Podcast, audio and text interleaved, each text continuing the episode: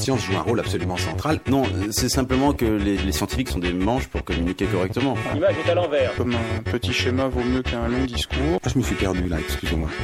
Retournement de l'image. Nous sommes des scientifiques et nous avons nos outils. Lorsqu'on n'est pas scientifique, la vérité, on s'en fout. La science, c'est pas, c'est pas de pur savoir qui se promène dans les airs, c'est toujours dans des individus que ça se porte.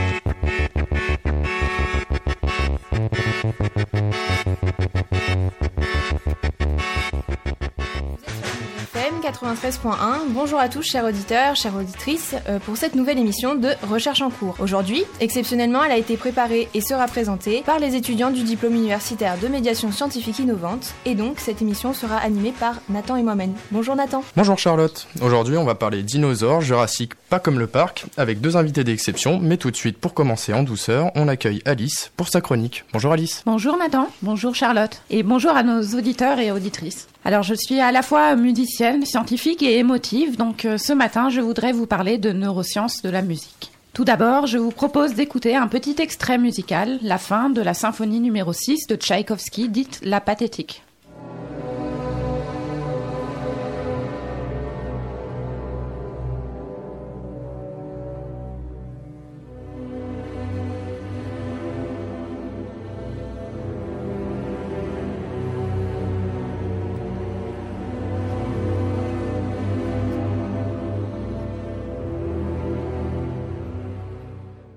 Concernant, euh, je trouve cet extrait à la fois très triste et extrêmement beau. C'est la seule symphonie de Tchaïkovski qui finit sur un ton triste. On appelle dans le jargon musical ce ton une tonalité mineure. Mais d'autre part, la lenteur du tempo et la vibration des cordes accentuent également la douleur et la tristesse. Maintenant, voici un deuxième extrait de Jazz Manouche, cette fois-ci. Il s'agit du début de Djangologie de Django Reinhardt, interprété par Stéphane Grappelli au violon.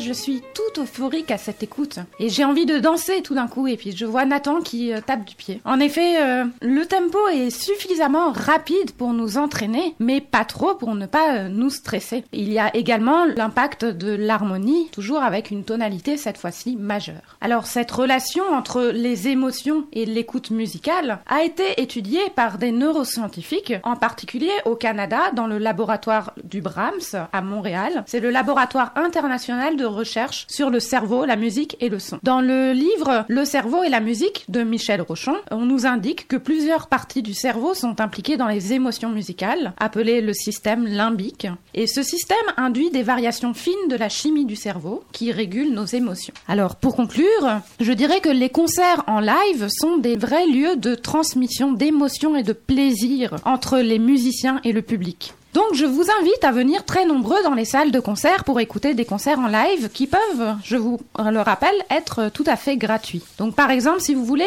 découvrir en entier la symphonie de Tchaïkovski, vous pouvez écouter l'orchestre UT 5e dans lequel je joue le 4, 6 et 7 avril à Paris, dans le Marais et à Montmartre. Mais si vous préférez le jazz manouche, vous pouvez également vous rendre le 29 mars au soir au 11 rue de l'Ancry dans le 10e arrondissement. Merci beaucoup Alice, que d'émotion.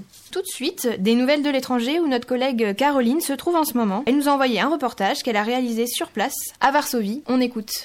Chers auditeurs, bonjour à tous. Ce matin, j'aimerais vous parler d'un musée précurseur qui vaut le détour, peut-être même le voyage jusqu'en Pologne. Il s'agit du Centre de sciences Copernic à Varsovie. Ce musée, semblable à la Cité des sciences et de l'industrie que l'on peut trouver à Paris, est entièrement basé sur l'interactivité, avec des activités pour tous les âges. Le musée ne contient que des machines où il est possible de faire des expériences. Ces expériences peuvent être soit des expériences de sciences dures comme de la mécanique, des ondes ou bien des puzzles, mais cela peut aussi être des expériences plus cognitives où il s'agit de tester ses capacités de perception mentale et sensorielle. Afin de toucher tous les publics et pas seulement les familles, le centre organise une soirée pour adultes sans enfants et avec alcool par mois. Cette soirée est toujours à propos d'un sujet chaud de science, notamment avec la sexualité pour la dernière session le mois dernier. Ainsi, Si vous voulez voir un musée de sciences de demain, si vous souhaitez passer un bon moment tout en apprenant à vous connaître, tout en découvrant des phénomènes scientifiques, n'hésitez plus et profitez d'un moment à Varsovie pour découvrir le centre de sciences Copernic. On salue Caroline, qui suit sûrement notre écoute grâce à la magie d'Internet. Merci pour la découverte de ce centre qui m'a l'air tout à fait étonnant. On enchaîne désormais avec notre sujet principal du jour, puisque l'on accueille aujourd'hui dans le studio Eric Bouffetot et Michel Laurin, qui seront interviewés par Johanna et Lucille. Bonjour messieurs, merci d'avoir euh, répondu présent à notre invitation et bonjour Johanna et bonjour Lucille. Bonjour. Bonjour. Bonjour. Donc merci Nathan et Charlotte. Bonjour à toutes et à toutes. Alors quand on parle de paléontologie, on pense fossile, qui se définit par la trace d'un être vivant qui s'est transformé en pierre. On pense aussi dinosaure, avec le fameux Tyrannosaurus rex. Mais la paléontologie est une science beaucoup plus large et complexe. Ce qui nous intéresse aujourd'hui, ce sont deux grandes étapes de l'évolution. Le passage chez les vertébrés d'un milieu aquatique à un milieu terrestre et le passage des dinosaures à plumes aux fameux oiseaux d'hier et d'aujourd'hui. Et oui, Lucille, et pour en parler, nous avons le plaisir d'accueillir Eric Buffetot. Bonjour Eric Bonjour. Buffetot. Vous êtes paléontologue et directeur de recherche émérite au CNRS, spécialiste des vertébrés. Vous travaillez actuellement sur les oiseaux primitifs et les reptiles volants, n'est-ce pas?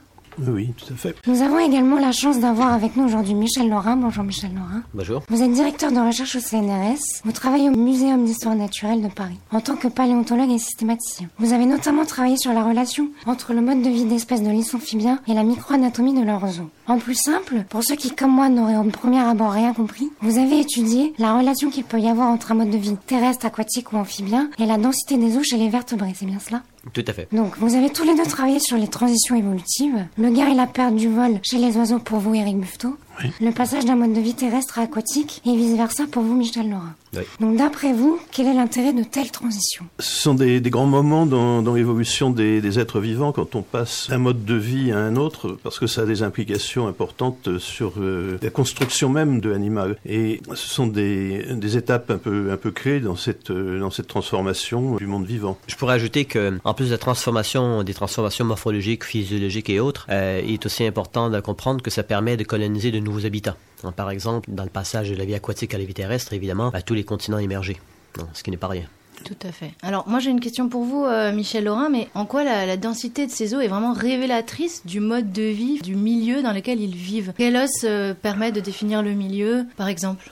Alors, c'est pas un os en particulier qui définit le milieu, mais disons que quand on regarde dans les espèces actuelles dont on connaît donc le mode de vie, on constate simplement que les os ont des aspects assez différents selon que les animaux sont terrestres ou aquatiques, et même à l'intérieur des animaux aquatiques, selon que ce sont des animaux qui vivent en eau relativement peu profonde et qui nagent peu activement, disons, hein, qui, sont assez lents, comme, le- comme les lamantins par exemple, ou euh, au contraire des animaux qui, nagent activement et en eau plus profonde, comme la plupart des baleines. Donc, euh, chez les animaux terrestres, quand on prend les os des membres qui sont peut-être les plus révélateurs, hein, comme l'humérus ou le fémur, hein, les os du bras, euh, l'os principal du bras ou de la jambe, eh bien, on constate, si on coupe euh, transversement, donc imaginez que vous coupez le, bras, hein, comme- avec une guillotine, et que vous regardez, vous, avez une structure tubulaire, donc avec un cortex euh, dense, et puis euh, une cavité au centre. Ça, c'est pour les animaux terrestres. Chez les animaux aquatiques actifs comme les dauphins, et qui plongent profondément, on trouverait plutôt un, un os un peu spongieux, hein, avec beaucoup de cavités et des petites travées un peu partout sans, sans cavité médulaire au centre. hein, donc une structure peu différenciée, un peu homogène de la, la, périphérie jusqu'au centre. Et au contraire, chez les lamantins et des animaux comme ça qui vivent en eau euh, peu profonde et qui nagent peu activement, on a en général des eaux très compactes. Donc c'est de l'os de part en part et ça sert de lest, comme les, les barres de plomb des plongeurs. Comme ça, ils peuvent euh, prendre une bonne bouffée d'air à la surface et puis s'enfoncer sans effort euh, dans le fond et puis brouter euh, des algues ou des plantes. Voilà, donc la, la structure des eaux euh, est révélatrice du, de l'habitat et heureusement, ça se fossilise bien et donc on peut suivre euh, grâce à ça les, transitions entre environnement aquatique et terrestre. Alors justement, vous nous parlez de fossilisation et je sais que vous, Eric Buffetot, vous, vous étudiez plus, euh, les oiseaux et euh, j'avais lu que les fossiles d'oise- d'oiseaux étaient beaucoup plus difficiles à trouver. Est-ce que vous pouvez nous expliquer pourquoi? C'est vrai et faux à la fois, parce que en fait on connaît beaucoup de, de fossiles d'oiseaux, mais euh, la difficulté pour qu'un os d'oiseau se fossilise, c'est que les os d'oiseaux sont creux en général, hein, et avec des parois très minces, et donc très- ils sont fragiles, ce qui fait qu'ils se détruisent euh, relativement facilement. Mais néanmoins on connaît beaucoup d'oiseaux fossiles, surtout dans certains types de, de gisements, des gisements avec une, souvent une conservation exceptionnelle, comme par exemple euh, en Chine, dans des, des couches lacustres qui ont environ 120 millions d'années, qui sont du Crétacé, on a trouvé des, des d'oiseaux fossiles, euh, avec non seulement le squelette, mais aussi les, les, plumes et toutes sortes de, de, parties qui normalement ne se fossilisent pas. Donc dans certains sites, on trouve des oiseaux en quantité, mais dans d'autres formations géologiques, leurs os sont très rares parce qu'ils ont été assez facilement détruits à cause de leur, leur structure même. D'accord. Alors justement, vous nous parlez aussi des plumes. J'en profite. Aujourd'hui, on dit de plus en plus que les dinosaures avaient des plumes, mais ces plumes, elles servaient au vol ou à autre chose? Mais, Effectivement, on sait maintenant que beaucoup de dinosaures avaient des plumes, y compris dans des groupes où on ne soupçonnait pas. Mais la plupart de ces dinosaures à plumes ne pouvaient pas voler. On connaît certains dinosaures qui pouvaient vraisemblablement planer parce qu'ils avaient de, longues plumes euh, aux quatre membres d'ailleurs, enfin donc une sorte de une structure qui n'existe plus du tout dans, le monde actuel. Mais euh, la majorité des dinosaures à plumes étaient des animaux terrestres. Donc les plumes devaient leur servir à quelque chose d'autre. Il y a plusieurs hypothèses, plusieurs possibilités. Euh, une des plus simples, c'est que comme chez les oiseaux actuels, les plumes pouvaient servir à aider la régulation de la température de l'animal en isolant son, son corps. Et une autre possibilité, quand on a affaire à des grandes plumes dont on voit pas très bien l'utilité à première vue, c'est que ces plumes pouvaient servir lors de, de parades sexuels ou de comportements sociaux, comme c'est le cas également chez les oiseaux. D'accord. Michel Laurin, euh, j'en profite pour vous poser euh, également une question un peu similaire. Chez euh, les, justement quand il y a eu ce passage de la vie aquatique à la vie terrestre, est-ce qu'il y a également des structures un peu comme les plumes qui étaient présentes chez les animaux aquatiques et qui ont servi à autre chose ensuite lors d'un passage terrestre? Alors oui, et il y en a aussi qui, qui ont disparu. Alors par exemple, dans ce qui a disparu, si on peut commencer par ça, il y a les branchies. Les branchies internes, qui sont l'organe respiratoire principal de la plupart des vertébrés aquatiques, hein, comme la truite ou le saumon ou même les requins. Le problème des branchies, c'est que dans l'air, ça sèche assez vite. Et donc, euh, ils ont été perdus. Les poumons, eux, existaient déjà avant la sortie des eaux, hein, parce que même les, les ancêtres des truites en, avaient aussi. Et donc, euh, ils se sont complexifiés. Alors au début, évidemment, les poumons devaient servir à respirer quand l'animal remontait à la surface, mais il restait dans l'eau. Et puis quand l'animal est sorti de l'eau, eh bien, c'est devenu l'organe respiratoire principal, voire unique dans certains cas. Un autre organe qui a été perdu chez les, les vertébrés quand ils sont sortis de l'eau, c'est la ligne latérale qui est très utile chez les vertébrés aquatiques. Alors c'est peut-être pas très connu du, public, mais par exemple si vous prenez un anchois, petit animal qui vit en banc, eh bien même si vous l'aveuglez, il est capable de rester avec les autres membres de son banc, nager avec eux sans se cogner, parce que grâce à cet organe qui contient des cellules ciliées comme celles de notre oreille interne, eh bien il perçoit les mouvements dans son environnement et il sait à peu près où sont ses voisins. Et ça, par contre, comme ce sont des cellules ciliées qui doivent baigner dans l'eau, quand on sort, euh, c'est rapidement perdu. Euh, et les doigts, finalement? Alors, les doigts, c'est peut-être le cas le plus intéressant. Ils sont apparus sans doute un peu avant la sortie des eaux, parce qu'on connaît des animaux euh, dans le Dévonien supérieur, donc il y a 360 millions d'années, voire un peu plus, euh, qui avaient déjà des doigts. Alors, plus que nous, hein, il y en avait 6, 7 ou 8 chez les premiers, euh, les premiers vertébrés avec des doigts. Le nombre s'est stabilisé à 5 plus tard, hein, peut-être 350 millions d'années environ. Et alors, on ne sait pas à quoi les doigts servaient initialement, parce que ces animaux-là, visiblement, étaient encore aquatiques. Il y avait la ligne latérale, il y avait les branchies internes, il y avait euh, des rayons de nageoire hein, qu'on appelle des lépidotriches, donc c'est la, queue du saumon par exemple ou de la truite, on ça. Euh, donc ça dénote vraiment des animaux typiquement aquatiques. Et pourtant, il y avait des doigts. Alors peut-être que ça servait par exemple à s'agripper dans le fond euh, de l'eau, dans des zones où il y avait des courants forts, ou peut-être dans les zones de marée, hein, parce que nos ancêtres sont sortis sans doute des mers plutôt que de l'eau douce. Peut-être aussi que ça servait euh, euh, pour le mâle à tenir la femelle pendant l'accouplement.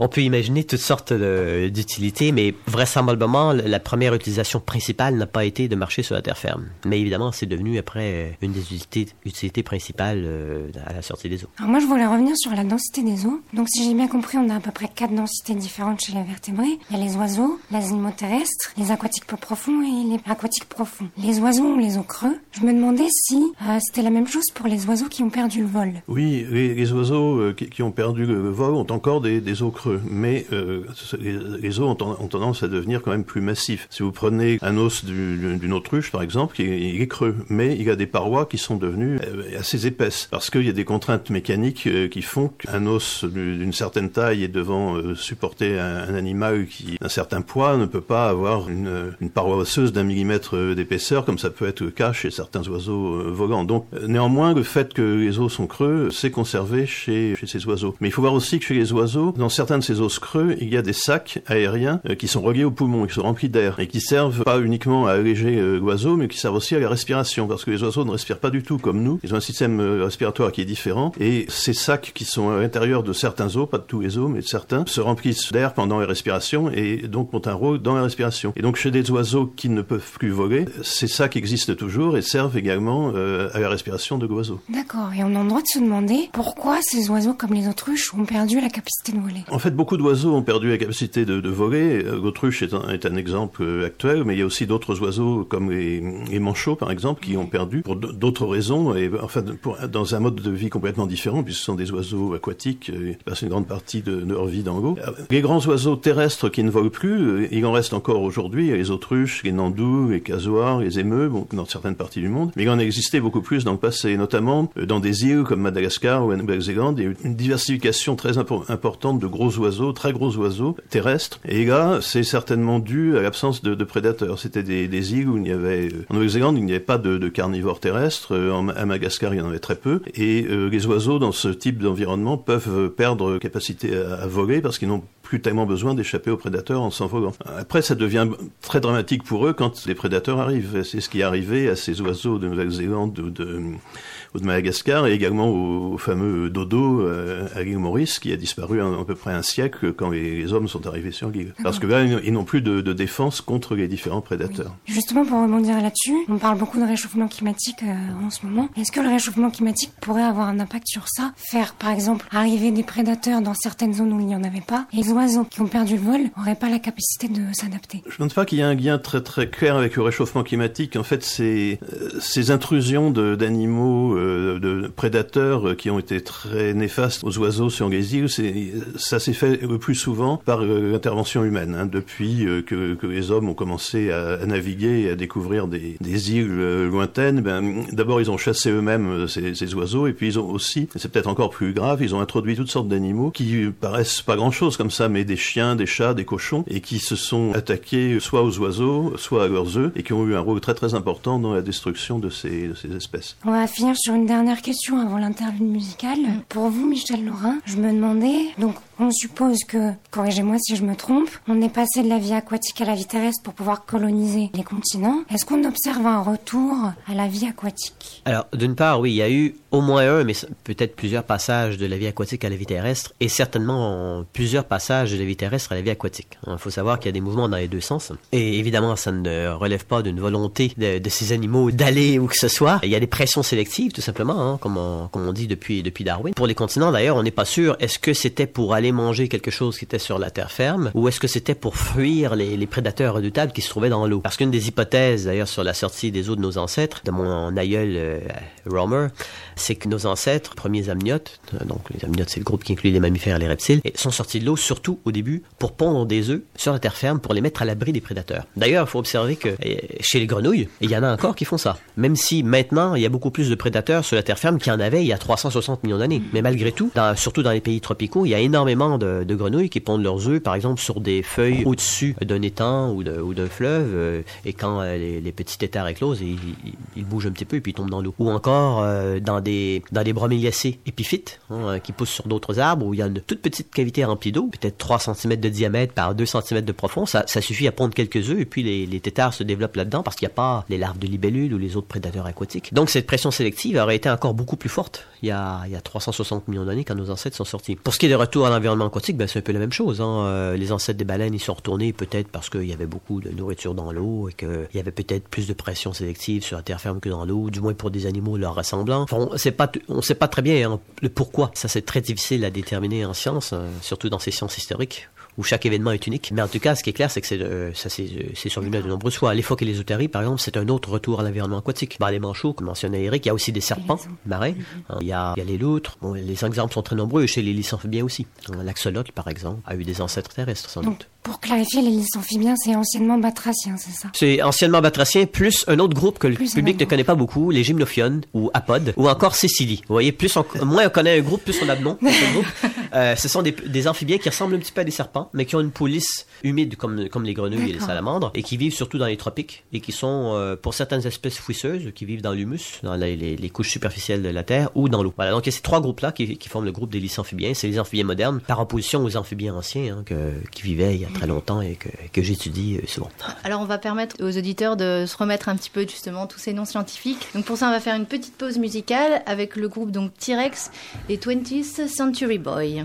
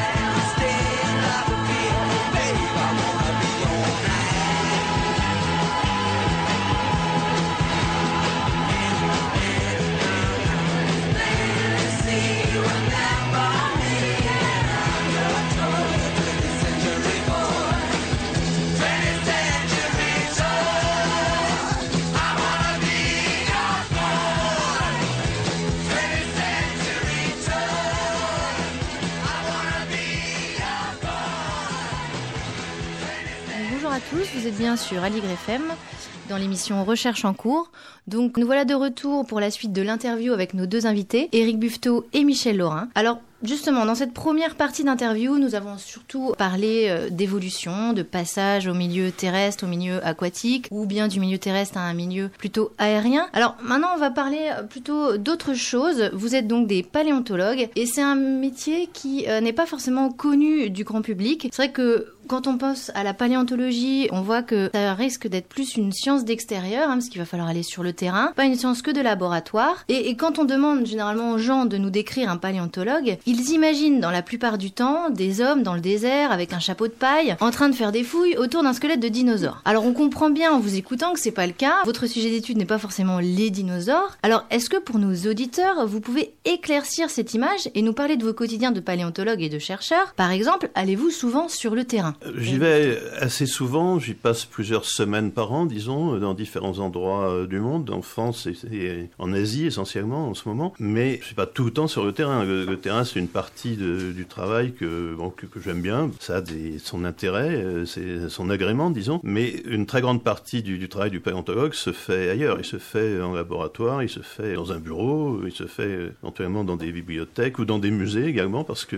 on, passe, on peut passer aussi beaucoup de temps à examiner des spécimens qui ont été récoltés sur le terrain, mais par d'autres que nous. Et parfois, il y a très longtemps, on peut être amené à examiner un fossile qui a été trouvé il y a un siècle, voire deux siècles. Donc le terrain, ça fait partie de, du travail de, de, beaucoup de paléontologues. Pas tous, il y en a qui en font extrêmement peu, mais disons de beaucoup de paléontologues, mais ce n'est pas la totalité de, de notre travail. D'accord. Vous, Michel Laurin, vous passez beaucoup de temps sur le terrain? Non, moi assez peu, parce qu'en fait, euh, comme le disait Eric, euh, j'en ai pas vraiment besoin pour mes recherches. Euh, J'aime bien y aller, comme ça. Mais comme je suis surtout, disons, devenu au fil des ans plutôt un théoricien et un analyste de la paléontologie, je peux très bien travailler de mon bureau. Et je connais des collègues comme mon, notre regretté Jean-Claude Rage, qui est décédé il y a environ un an, qui a fait toute sa carrière sans aller sur le terrain, parce que c'était un expert des amphibiens et des squamates, d'ailleurs, les petits lézards et, serpents. Et quand on trouvait un bon fossile, en, général, les gens lui apportaient pour qu'il l'étudie avec eux. Donc, euh, il n'y avait pas de raison d'aller sur le terrain. Voilà. Donc, moi, je fais peut-être deux semaines par an, ce qui est assez peu, mais...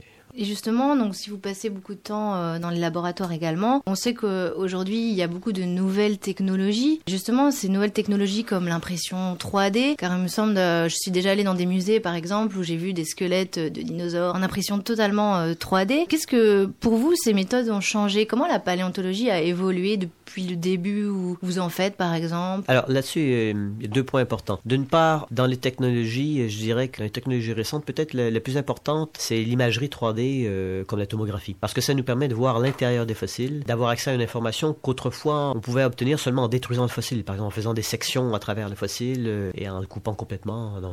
voilà, maintenant on peut mettre dans le tomographe et on conserve le fossile et on peut que voir vous l'intérieur. pourriez, excusez-moi de vous couper, oui. préciser ce que c'est qu'un tomographe Alors, bah, c'est. Oui, enfin, c'est utilisé aussi en médecine. Hein. Ça, permet, ça permet de voir à l'intérieur des structures avec des rayons X. Hein, et ça, ça, donne des reconstructions en trois dimensions. Et donc, euh, à l'aide de ça, récemment, on a étudié des, des momies de grenouilles qui, qui, viennent des phosphorites du Quercy dans le sud-ouest de la France, qui datent de l'Éocène moyen ou supérieur, donc à peu près 32-35 millions d'années. Ça avait déjà été décrit par notre collègue Filleul euh, dans les années 1870 environ, euh, mais on ne connaissait que l'aspect externe. Et il y a quelques années, j'ai encadré un stagiaire de M2 et nous avons fait une tomographie et on a trouvé le squelette à l'intérieur de la momie. Et avec ça, on a pu réaliser que c'était pas du tout le groupe, ça appartenait pas du tout au même groupe que ce qu'on pensait auparavant. Donc ça, l'imagerie 3D avec la tomographie, euh, qui sont des techniques analogues à l'imagerie médicale hein, interne, ça, ça, ça a vraiment un petit peu révolutionné la paléontologie. Mais il y a d'autres changements tout aussi importants, euh, même si moins spectaculaires. Par exemple, les méthodes d'analyse phylogénétique. Hein, avant, quand on faisait un arbre vivant, c'était un paléontologue qui pensait à comment ça a pu évoluer en, en, en ayant dans la tête toute l'image des fossiles qu'il a vus. Maintenant, eh bien, on quantifie tout, on note, on fait des tableaux de caractères par, par espèce avec des attributs qu'on qu note de façon objective et, et, on analyse ça par ordinateur et ça nous donne une réponse euh, qu'on pensait être beaucoup plus précise et surtout beaucoup plus objective et testable. Donc ça, pour moi, c'est une révolution encore plus importante, hein, la révolution phylogénétique, qui est liée aussi avec les développements de l'informatique, hein, qui, qui, a eu lieu pendant les années 70 à, à maintenant. Hein. Ça se continue d'ailleurs. Il y a toujours des développements très intéressants dans ce domaine. D'accord. Bah, J'imagine, Eric Buffetot, que vous aussi, ça vous concerne, parce que si vous étudiez les oiseaux, je suppose que vous avez eu l'occasion d'avoir des fossiles d'œufs, oui. et du coup, ben, ça permet effectivement de ne pas les détruire. Exactement. Et... Exactement.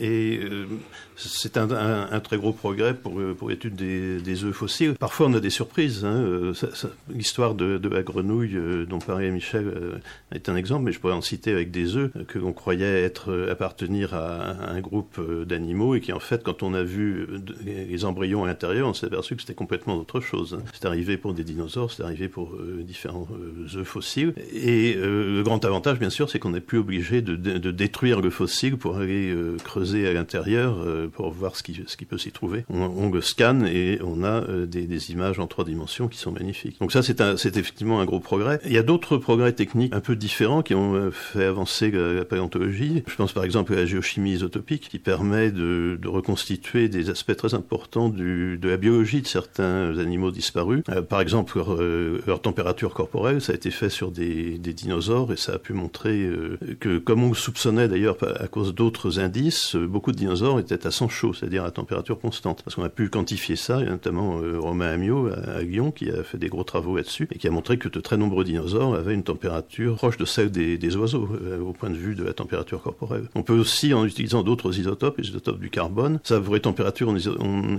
utilise les isotopes de l'oxygène, mais avec les isotopes du carbone, on peut reconstituer le régime alimentaire de certains animaux. Et là aussi, on peut avoir des surprises. Par exemple, a de très gros oiseaux euh, terrestres, les gastornis, qui vivaient au début du tertiaire, il y a environ euh, 45-50 millions d'années. Et on a longtemps cru que c'était des grands carnivores qui se nourrissaient des petits mammifères de cette époque. Et en, analysant les, isotopes du carbone dans, dans, leurs os, ça a été fait par une de mes anciennes thésardes qui s'appelle Delphine Angst, elle a pu montrer que ces oiseaux n'étaient absolument pas des grands carnivores, mais des herbivores. Euh, ceci à partir d'une analyse isotopique. Alors ce sont des méthodes qui sont, qui sont récentes, qui sont un peu destructrices, destructrices parce qu'il faut prendre des petites quantités de, de matière fossile, mais c'est très peu à l'heure actuelle. Et alors c'est des choses, euh, des analyses compliquées avec des spectromètres de masse. Il faut un gros équipement, mais ça donne des résultats très très intéressants qui étaient insoupçonnés il y a encore quelques années. On comprend bien, les nouvelles technologies c'est très important dans votre métier. Et justement, les nouvelles technologies c'est quelque chose qui est très très récent. Donc est-ce que vous avez perçu un changement dans votre métier depuis que vous avez commencé jusqu'à aujourd'hui? Est-ce que par exemple vous avez dû vous former sur certaines méthodes informatiques ou technologiques? Ou est-ce que plutôt vous vous associez à d'autres laboratoires, à d'autres spécialistes ah, Pour ma part c'est les deux. Hein. Il y a certaines techniques que, que je souhaite maîtriser moi-même parce que je vais les utiliser fréquemment et donc je m'y suis mis et j'ai appris à utiliser des nouveaux logiciels, notamment dans les analyses génétiques par exemple. Euh, mais par contre euh, pour d'autres domaines comme l'imagerie 3D, euh, ben, je m'associe à des gens qui, qui, font ça chaque jour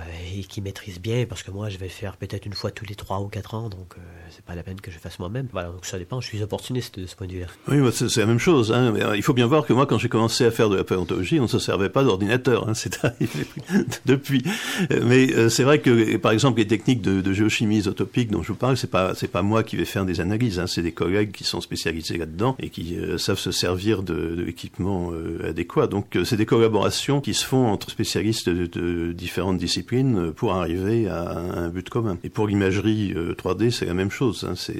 Il vaut mieux laisser ça à des spécialistes qui, qui savent s'en servir et qui le feront plus rapidement et plus efficacement que, que nous. Hein. Donc, vous intégrez ces nouvelles technologies dans les recherches, mais est-ce qu'il y a des choses qui ne changent pas en paléontologie? Des choses que, qui resteront ah bah, toujours les mêmes? À mon avis, il y a une chose, on en a parlé un petit peu c'est, c'est la recherche sur le terrain. Parce que finalement, on utilise encore aujourd'hui, en gros, les mêmes techniques que, que celles des paléontologues de la fin du 19e siècle. Hein. Euh, sortir des, des, fossiles, les envelopper dans une coque euh, de plâtre euh, pour les transporter au laboratoire. C'est des techniques assez simples, assez basiques, mais qui sont efficaces, qui ont montré qu'elles étaient efficaces. Alors, tout ce qui a pu changer, c'est quelquefois on utilise des résines à la place du, plâtre, encore que le plâtre finalement euh, résiste bien, je dirais. Et ça, on a, ça n'a pas beaucoup changé. Je pense pas que ça changera énormément, parce que c'est, c'est vraiment du travail euh, manuel assez, assez simple. Donc il y a ça qui, qui n'a pas beaucoup changé. Et puis après, il y a d'autres choses comme euh, une description anatomique d'un fossile. On se sert d'outils intellectuels, si on peut dire, enfin qui, qui remontent au 19e siècle, qui remontent à, à Cuvier. Anatomie comparée, ça reste la base d'une grande partie de la paléontologie,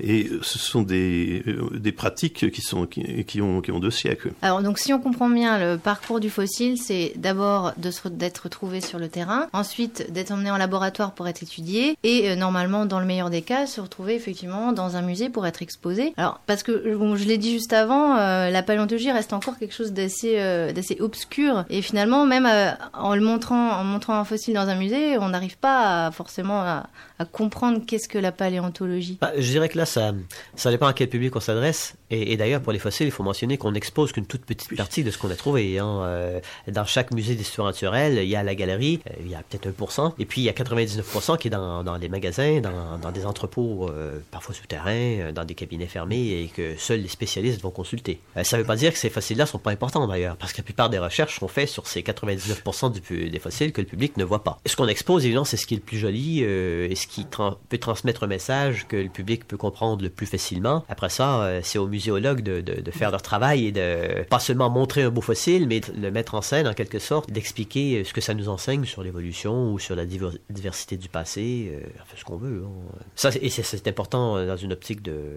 d'enseignement et de diffusion des connaissances au public, et aussi de sur de restituer au public un peu les résultats des, recherches qu'ils ont financées, hein, parce que c'est les impôts et de l'argent public qui financent la, plus grande partie de ces recherches.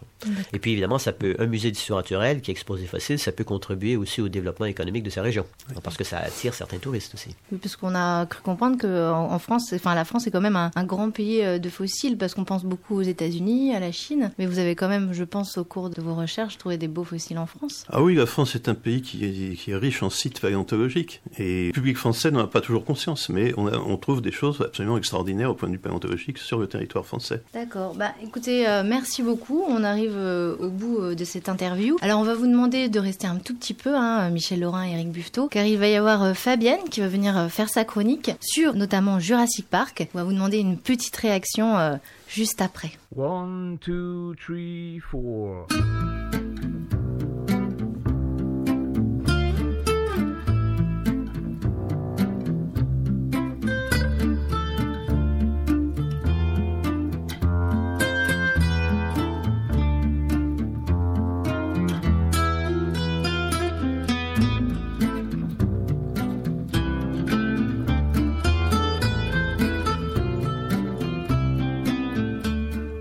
Je vais avouer que je ne connais presque rien aux dinosaures. Alors quand j'ai su que les invités d'aujourd'hui étaient spécialistes du sujet, j'ai quand même essayé de faire travailler ma mémoire et de me souvenir de deux trois choses à ce sujet. Mais en réalité, tout ce que j'ai vraiment appris des dinosaures provient du film Jurassic Park. Alors du coup, si vous ne vous rappelez plus du tout du début de l'histoire, je vous la rappelle. Sur une île du Costa Rica, une compagnie scientifique a réussi à recréer des dinosaures par la technique d'extraction d'ADN fossile. Les dinosaures sont placés dans un luxueux parc à thème pour rentabiliser les recherches. Mais la nature imprévisible de ces organismes du passé entraîne de nombreux incidents. Alors le film de Steven Spielberg a été réalisé sous la supervision du paléontologue James Horner. Alors je me suis quand même un peu renseignée pour ne pas dire de bêtises devant les invités d'aujourd'hui.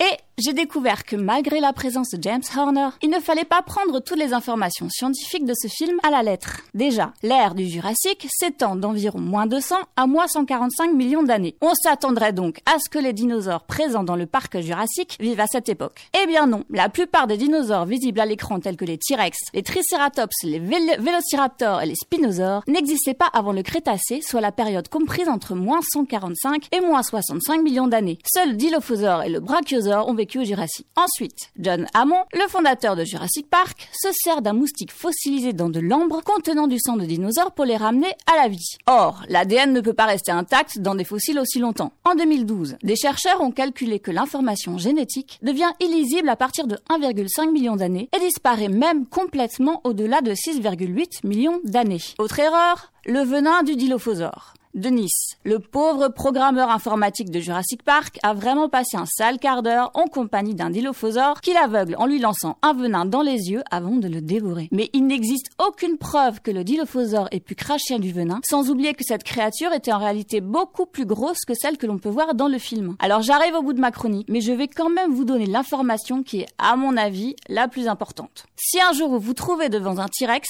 ne restez pas planté là et fuyez. Si vous vous souvenez, les héros du film devaient rester immobiles pour ne pas être vus par le prédateur ayant une vision basée sur le mouvement. Alors personnellement, mon réflexe aurait été de courir à toute vitesse, et il se trouve que j'aurais eu raison. Car le professeur Ken Stevens de l'Université de l'Oregon est parvenu à la conclusion que non seulement le T-Rex distinguait aussi bien les objets mouvants que les objets immobiles, mais qu'il aurait en plus été doté d'une vue 13 fois meilleure que celle d'un être humain. Alors je n'ai pas le temps de vous parler de toutes les erreurs de ce film, cette liste est évidemment non exhaustive, mais grâce à cette émission, j'aurais appris à me méfier des connaissances scientifiques scientifiques apportés par le cinéma hollywoodien. Merci beaucoup Fabienne. Alors une petite réaction de la part de nos invités? Ah, Effectivement, euh, on ne peut pas considérer que Jurassic Park et, ses suites soient des manuels de paléontologie très fiables. Et, il est vrai que moi j'ai retenu dans ce que Fabienne a dit l'histoire de l'ADN, parce que c'est le point de départ du film, et on sait aujourd'hui que ça n'est pas du tout réaliste. il faut dire qu'à l'époque où le film a été fait, euh, on avait encore des espoirs de trouver de l'ADN très ancien, et maintenant ces espoirs euh, ont disparu. Oui, toujours sur l'ADN, moi ce qui m'a gêné le plus peut-être, euh, c'est que il nous explique dans le début du film qu'ils ont trouvé des fragments d'ADN, il manquait beaucoup de données, et donc ils ont bouché les trous avec de l'ADN de grenouille. Ce qui est complètement con parce que il y a aujourd'hui des dinosaures vivants, ce sont les oiseaux. Il fallait prendre un oiseau, le poulet par exemple, dont on connaît tout pratiquement. Hein, que les grenouilles, c'est très très loin. Euh, les, les, les, dinosaures sont plus proches de nous que de la grenouille. Donc pourquoi utiliser de la grenouille? Ça, c'est complètement stupide. c'est effectivement une bonne question. On vous remercie en tout cas d'être venu, Michel Laurin, Eric Buffetot. Je pense que vous nous avez énormément éclairci sur la paléontologie et donc nous allons pouvoir laisser la suite à Nathan et Charlotte pour continuer l'émission.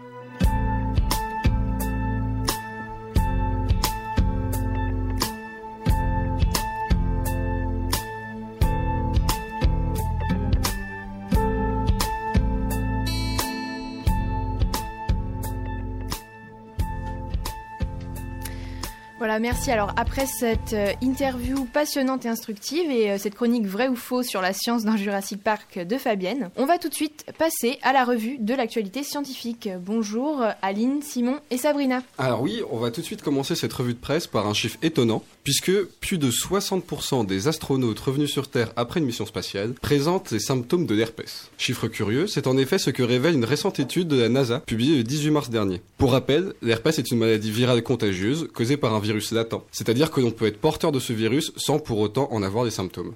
En France, par exemple, on estime que deux tiers de la population sont des porteurs sains. Le virus se réactive alors lorsque les défenses de l'organisme sont affaiblies, à cause de divers facteurs, tels que la fatigue ou encore le stress. Et c'est exactement ce qu'il se passe dans l'espace. Les astronautes en mission sont soumis à beaucoup de facteurs de stress, microgravité, éloignement des proches, etc., favorisant alors la réactivation de ces virus latents. Le virus de l'herpès, mais aussi celui de la varicelle ou encore du zona. Ces données compromettent fortement des futurs voyages spatiaux. Alors, euh, restons dans le thème des microbes et parlons une minute de fromage. Car attention, Découverte majeure, le fromage serait sensible à la musique. Nous le savons tous, le fromage n'a pas d'oreille. Pourtant, ce dernier n'en est pas moins sensible à son environnement sonore. En effet, une expérience menée par la Haute École des Arts de Berne a mesuré la variation des, saveurs des fromages en fonction des musiques auxquelles ils étaient exposés. Ainsi, des meules démentales ont écouté pendant des mois soit la flûte enchantée de Mozart, Stairway to Heaven to de Led Zeppelin, vous excuserez euh, si j'écorche le nom, ou encore un morceau de hip-hop. Après avoir été dégusté par un jury d'experts, figurez-vous que le fromage soumis au hip-hop se révèle particulièrement fruité,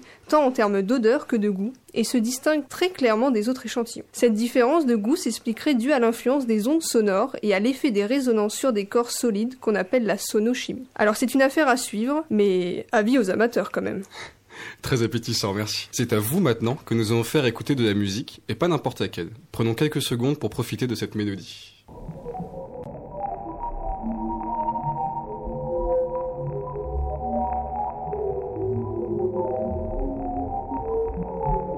Ce que nous venons d'écouter n'est autre qu'un single venu tout droit de l'espace. En effet, nous devons cette œuvre à la NASA, qui a utilisé pour unique partition une photo prise par le télescope Hubble l'été dernier. Cette photo représente un amas de galaxies, plus ou moins lumineuses et à distance relative les unes des autres. Il n'en fallait pas plus aux ingénieurs pour réaliser une sonification de l'image, c'est-à-dire transformer chaque pixel de la photo en une note de musique en fonction de sa luminosité ainsi que de sa position dans l'image finale. C'est ainsi que l'on obtient cette mélodie éthérée et que l'on peut écouter le chant des étoiles. Revenons sur la Terre. C'est le printemps, l'hiver est chassé et les oiseaux chantent. C'est sûr, le 20 mars marque son retour et non pas le 21 comme on pourrait le croire. C'est loin d'être une exception puisque ça dure depuis 2007 et c'est seulement en 2102 que l'équinoxe reviendra un 21 mars. L'équinoxe, selon les astronomes, c'est le moment précis où le jour et la nuit ont la même durée, c'est-à-dire 12 heures, quand le soleil est au zénith à la verticale de l'équateur terrestre. La date de l'équinoxe change. Mais pourquoi? Le premier phénomène qui explique cette cette fluctuation est liée à l'inclinaison de la Terre parce que son orbite n'est pas absolument circulaire. La distance avec le Soleil oscille entre 147 et 152 millions d'années. La seconde raison tient aux années bissextiles qui décalent la date de l'équinoxe. C'est pareil pour le passage de l'été à l'automne où l'équinoxe ne devrait pas tomber un 21 septembre avant 2092. Alors qui dit printemps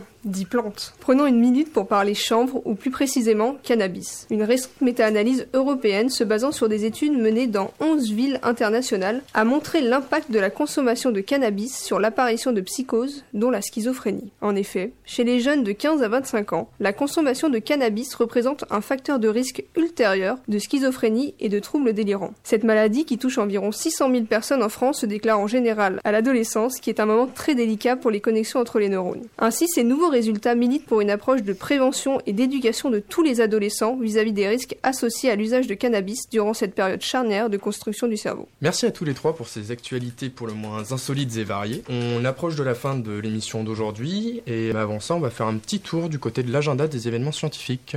Oui, alors tout d'abord pour commencer, ce week-end, rendez-vous au musée du Quai Branly pour le quatrième opus de L'ethnologie va vous surprendre. Le Quai Branly met dans cette édition les femmes de terrain à l'honneur autour de rencontres avec les chercheurs, de conférences et d'ateliers, tout ceci à destination du grand public afin de le sensibiliser à la discipline de l'ethnologie. Pour les jeunes collégiens et lycéens qui nous écoutent, du 22 au 31 mars à la Cité des Sciences et de l'Industrie aura lieu la Semaine de l'Industrie, qui vous plongera dans les coulisses d'une usine éphémère et permettra de découvrir les différents métiers de l'industrie et les formations pour pouvoir y accéder. Alors on a aussi donc le vendredi 29 mars, donc la semaine prochaine, de 12h30 à 16h30, aura lieu la journée porte ouverte du Master Biodiversité, Écologie et Évolution. Elle se déroulera au rez-de-chaussée du pavillon de la Baleine au Jardin des Plantes. À cette occasion, les potentiels candidats pourront poser leurs questions aux enseignants et aux étudiants du Muséum national d'histoire naturelle. Aujourd'hui, c'est la journée mondiale de l'eau, une excellente occasion pour vous parler de l'exposition qui a lieu au pavillon de l'eau, l'eau dans la ville du 19e au 21e siècle, un voyage à travers le temps afin de comprendre l'importance de l'eau dans la capitale, de l'émergence d'une ville moderne jusqu'aux défis auxquels le Paris durable de demain sera confronté. C'est une exposition ouverte à tous à partir de 8 ans. Et pour terminer l'agenda, nous, les étudiants du diplôme universitaire de médiation scientifique innovante, organisons un événement scientifique intitulé Des sciences et des